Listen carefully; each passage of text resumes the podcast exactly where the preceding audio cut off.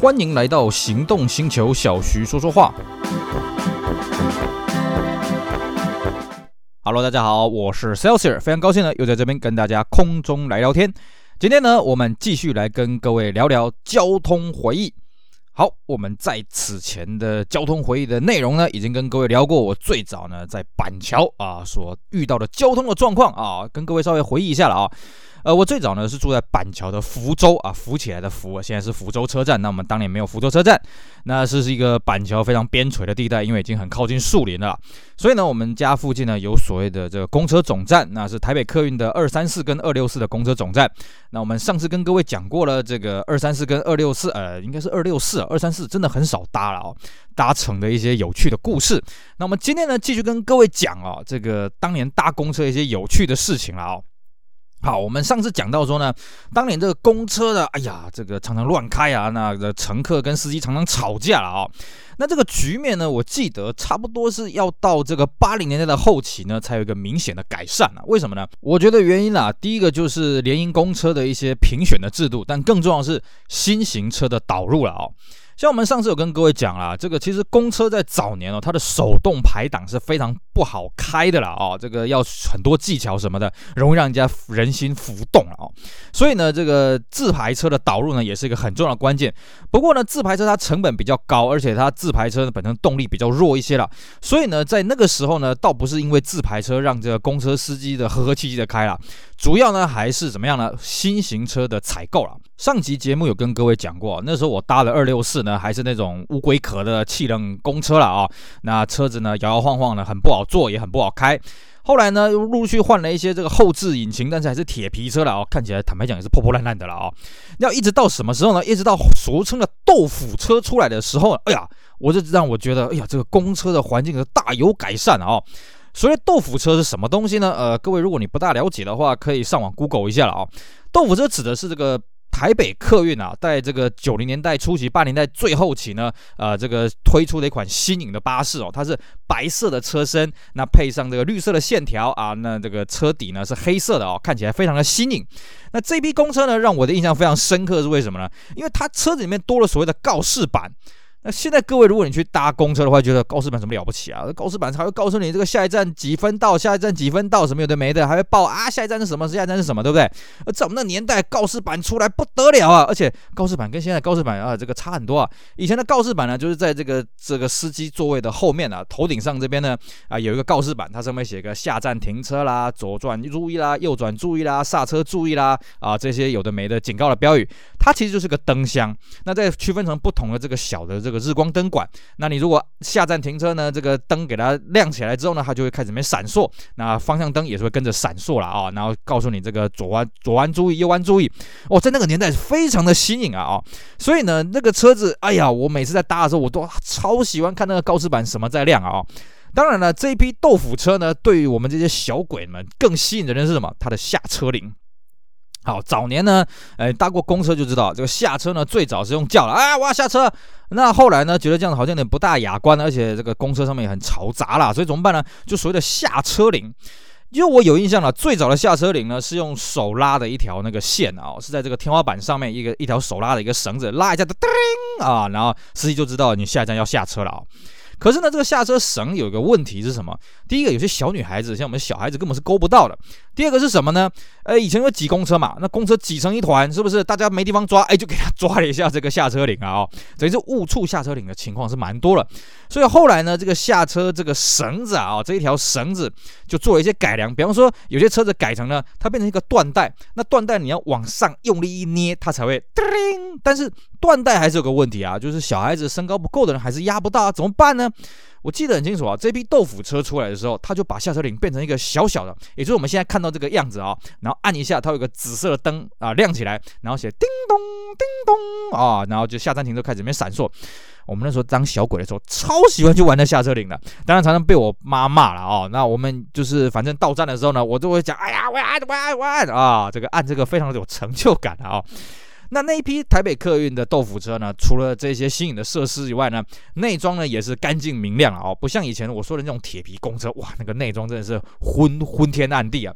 而且呢，不用说了，这批豆腐车呢，当然也是这个全冷汽车了啊，看起来气派又豪华，所以那个时候呢，哎，我就蛮喜欢去搭这客运的。另外一个是什么呢？另外是呢，我们早年呃，我最早在板桥住在福州这个地方嘛，上次有讲过，在桥中二街。后来呢，因为我妈工作的关系呢，我们搬到了新埔啊、新埔不是那个新竹的新埔了啊，是板桥的新埔，也就是现在新埔捷运站那个地方。当然，我们那个年代没什么捷运站了，也没什么东西向快速道路了啊，基本上就在文化路跟这个民生路的交叉口。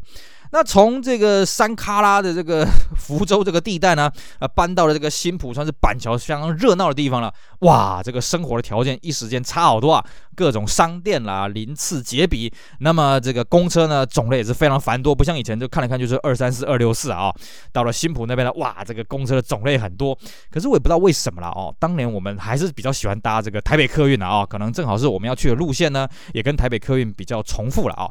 那么另外一个是我妈呢，那个时候也买了一台。摩托车了啊，那摩托车呢是什么车子呢？我们这边大概跟各位讲一下，我妈最早骑的是天剑，那后来呢换了一台名流。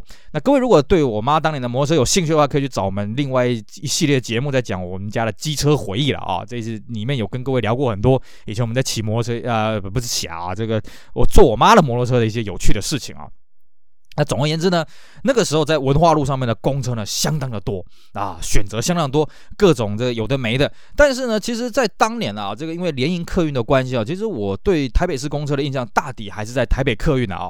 像我就没什么印象，有见过什么光华、中心、指南、大南啊，这种客运倒是没有见过。不过呢，有一个客运公司呢，让我非常的有印象，叫做什么？叫做首都客运。我那个时候对首都客运很崇拜，为什么？因为首都客运这个车子真的是太棒了。你想得到的这个有趣的事情呢，它都做到了。第一个啊，首都客运它的外形呢，跟一般其他我们看到这些公车的外形不大一样。首都客运的外形啊，这个最早出来之后，还真的有点像劳斯莱斯啊。它这个车头的设计啊，有点劳斯莱斯那种气派的感觉。那么它车身呢，是采用白色跟橘色的线条，哎，也是相当的大胆，辨识度很高。最重要是什么？首都客运的公车司机服务真的是超级好啊！这不是这几年才有的。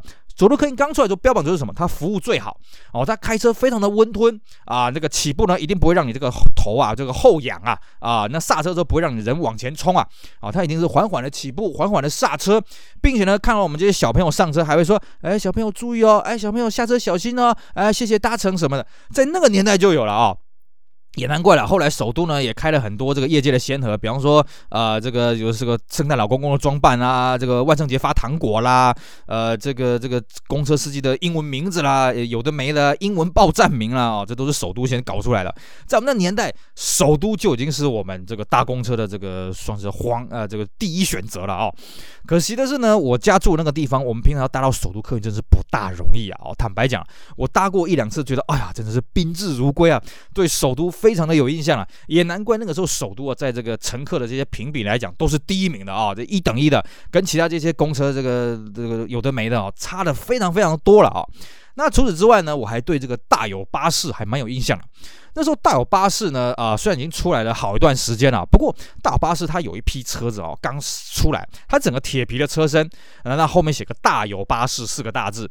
那我对它最有印象是什么？它的路线板。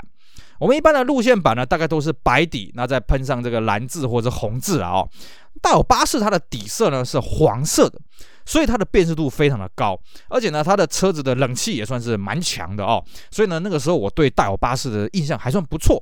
直到有一次呢，发生一件事情，让我对大大有巴士的印象就开始改观了啊。什么事情呢？呃，以前呢，我那个时候依稀的印象就是。诶，我们那时候小朋友了，搭车是半票嘛，哦，然后好像就是我们一次搭车是五块钱还是十块钱，我真的是没什么印象了啊。那有一次呢，我我跟我哥去这个电视台录影，那是我第一次上电视台录影哦。那时候录的是这个徐乃麟跟一个女孩子叫寇乃馨，是不是？我都真的是忘了啦哦。那时候我年纪太小，那我们要去台北市里面录影。啊、哦，那这个我们要从我们家搭公车这样过去。那我临行前呢，我爸妈给了我们两个人，因为我们算过了一下哈，我们总共要搭两趟车过去，所以呢，来回就是四趟车的这个车资了啊。那我们两个嘛，总总八趟车的车资就给了我跟我哥啊，每个人就是各四趟的车资啊啊车资了哦。那那个时候我记得我们第一趟车搭的是台北客运，哦，搭起来都 OK，都没有什么问题哦。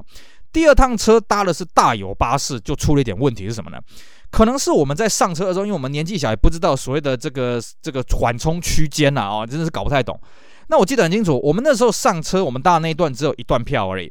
可是呢，司机非常坚持，下车的时候我们都一定要投币。哇，那这这下就麻烦了。等于说呢，我们回程只能坐一半而已，我们剩下的半场呢，没办法继续做。哇，那这叫超级头痛啊！所以那个时候我们也是非常的担心的啊。然后当然，因为我们也不是自己过去这个这个录影的啦，我们是跟着这个补习班一起过去的，所以后来还是这个补习班的阿姨呢借了钱给我们，我们才解围了啊。但从此以后呢，我觉得到巴士非常的这个呃这个印象就不好了啊。当然，我相信这个是个案了啊。其实不管是哪个公车啊，哪个客运啊，都有好的司机，当然也有一些疏忽的地方了啊。可那时候在我幼小稚嫩的心灵呢，就落下我对大有巴士比较。这个这个这个不好的印象了啊，所以呢之后呢我就这个几乎就不搭大有巴士了，一直到后来了，我回去台北念书的时候呢，啊、因为那时候住在这个这个忠孝东路旁边呢、啊，那大有巴士呢有个黄金路线叫做二一二啊，才才重新跟大有巴士打上了交道了啊，所以呢那个时候了，基本上呃我相相处的这个公车呢，大部分还都是台北客运，那除此之外呢，上次也跟各位讲。那个时候年纪小啊，这个大字认不得几个，所以呢，对于公车呢，只会看那个数字。那久久之呢，搬到这个青埔之后呢，哎，公车越来越多，所以呢，对于这个公车上的这个路线的这个数字呢，哎，就更加的好奇了啊。我们那时候呢，就最喜欢看，哎呀，这是什么公车？什么公车？几号的公车啊？开去哪里？然后做一些幻想，做一些不切实际的想象。那当然了，我其实我到现在还搞不太清楚啊，到底我们台湾的这些公车啦，这个路线的这个号码是怎么决定的？我的看到的说法是说了啊，这个最早的路线呢，当然就是你成立的先后次序来做这个一二三四这样来排。后来呢，据说是呃两段票呢就是二开头，三段票就是三开头了。那么什么五六七的又有这些有的没的意义了啊，不大清楚。但是呢，当年我最有印象的是什么呢？最有印象是零。零号车啊，这个据说了啊，当年有零北、零东、零西、零南。那零北呢，可能是因为这个这个发音实在是不太的文雅，所以零北很早就结束掉。我小时候啊看过零东、零西、零南。等到我后来回去台北念书的时候呢，常常搭零南，因为零南刚好就是我这个学校上学的这个路线了哦。那小时候那时候看到零字号的这个公车呢，觉得好新颖啊！终于呢。有一次啊，当然看到这个好新颖的这种公车，很想搭嘛。有一次我记得应该是搭到林东了哦，哇，那时候好开心的。可是上车就发现，嗯，零号车好像也没什么，只是路线比较特别一点嘛啊。这个幼小稚嫩的心灵又瞬间受到了这个崩坏了啊。这个是相相当有趣的。其实啦，虽然说在板桥的新埔那边居住，那边也算是很新颖的啊。不过呢，我们也是常常搭车去台北市，为什么呢？去台北市才是王道嘛，对不对？我小时候最有印象是什么？去台北市吃香鸡城啊！各位听到香鸡城是不是勾起你无数的回忆呢？嘿嘿，那就证明你跟我一样有年纪了啊！在我们那个年代啊，麦当劳啊、是很新颖是没有错，可是呢，真正要吃这些速食呢，还是吃香鸡城。尤其那个年代，香鸡城的广告它非常简单，就是什么一只现烤出来的手扒鸡，热腾腾的，然后带上香鸡城的这个。薄薄的这个手套，把它撕开，哇，这个热气整个冲上来，一家和热融融啊啊，这个多开心呐，是不是？啊，麦当劳没有烤鸡啊，不好意思啊，虽然麦当劳后来有卖过烤鸡啊，就是这个这打不过香鸡场啊，所以那个时候呢，各位会觉得说，那为什么我们不在板桥吃香鸡场啊？这个太逊了，要吃香鸡城就要去台北市啊，才能这个感受到这种都会的这种风貌啊，是不是？所以我们那时候很长啊，搭公车去台北市的某个地方吃香鸡城啊。那到底是哪个地方呢？其实我真的是没有太大的印象了。我依稀记得好像在环河南路那边的啊，但具体在哪里，那个时候小小弟我啊，这个大字认不得几个。香鸡城三个字，我只看得懂香而已啊，鸡跟城我都看不懂啊。但是呢，我对香鸡城的口感呢，至今仍然是念念不忘了啊。所以那个时候我们常常搭车去香鸡城。那至于各位说，那其他什么必胜客啊、达美乐，不好意思，那时候达美乐没进来。那时候必胜客到底进来了没？我也不是非常的有印象了啊。总而言之，麦当劳跟肯德基呢，我们一般不会去，因为觉得那个东西太贵了啊，而且那个口味呢太西化了。其实，在那个年代了哦，你不要说这个这个麦当劳、肯德基了，光是一个 Seven Eleven 就很少见。那个时候很多还叫做统一面包。那那个时候的这个统一面包也好，Seven Eleven 也好呢，它招牌的东西是什么？不是思乐饼，那时候我记得还没有思乐饼，是什么？是热狗堡。那时候还不叫做大亨堡啊。然后一个热狗堡呢，我记得是十五块钱啊。那这个热狗的这个酱呢，你可以加好加满，哇，这个吃起来呢非常的过瘾呢。当然了，十五块钱在那个时候钱币算是很大了。我们那个年代啊，我印象很清楚，一个肉包五块钱，肉包啊。而且是比较大的那种肉包，不是那种小笼包那种肉包啊。为什么会这对这个东西很有印象了？我们那时候啊，小学要走路上学啊，那那个我妈呢就会给我跟我哥呢每个人各五块钱。为什么呢？我们早餐就是吃一颗肉包，就这样啊。我们那时候经济条件真的不大好。结果有一次呢，很好笑，有一次这肉包涨价了，变成六块钱了，怎么办呢？啊，我们两个只有十块钱，我哥呢就买了一个肉包，然后是一人一半啊。我们兄弟俩一人一半，就这样啊。所以我对肉包那时候一个五块钱，我非常的有印象啊。哎，肉包一个五块钱，热狗一个十五块钱，哇，那是天价了。你你现在以这个呃这个热狗跟这个包子的对比啊，你像一个包子，你去 seven 买一个包子，大概三十块钱吧，热狗一根一百五啊，呃一呃不要说一百五了，九十块钱，你会不会觉得很惊人啊？是啊。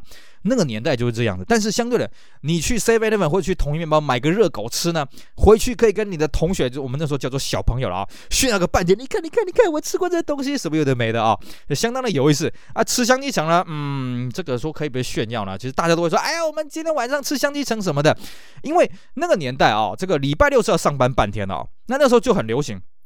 礼拜六呢，上班半天完之后呢，带一个手扒鸡回家，呃，晚上大家加热一起吃。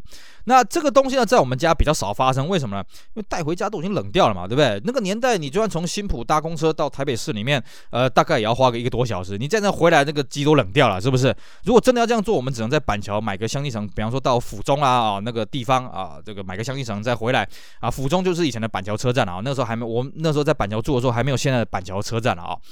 那个再买回来这样吃了，可是口感呢还是要在当场吃比较新鲜、比较香、比较好吃啊。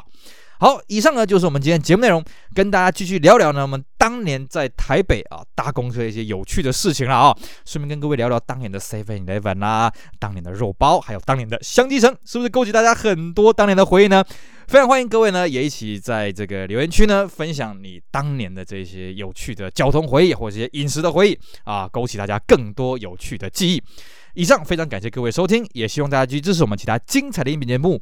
我是 Celsius，我们下回再聊喽，拜拜。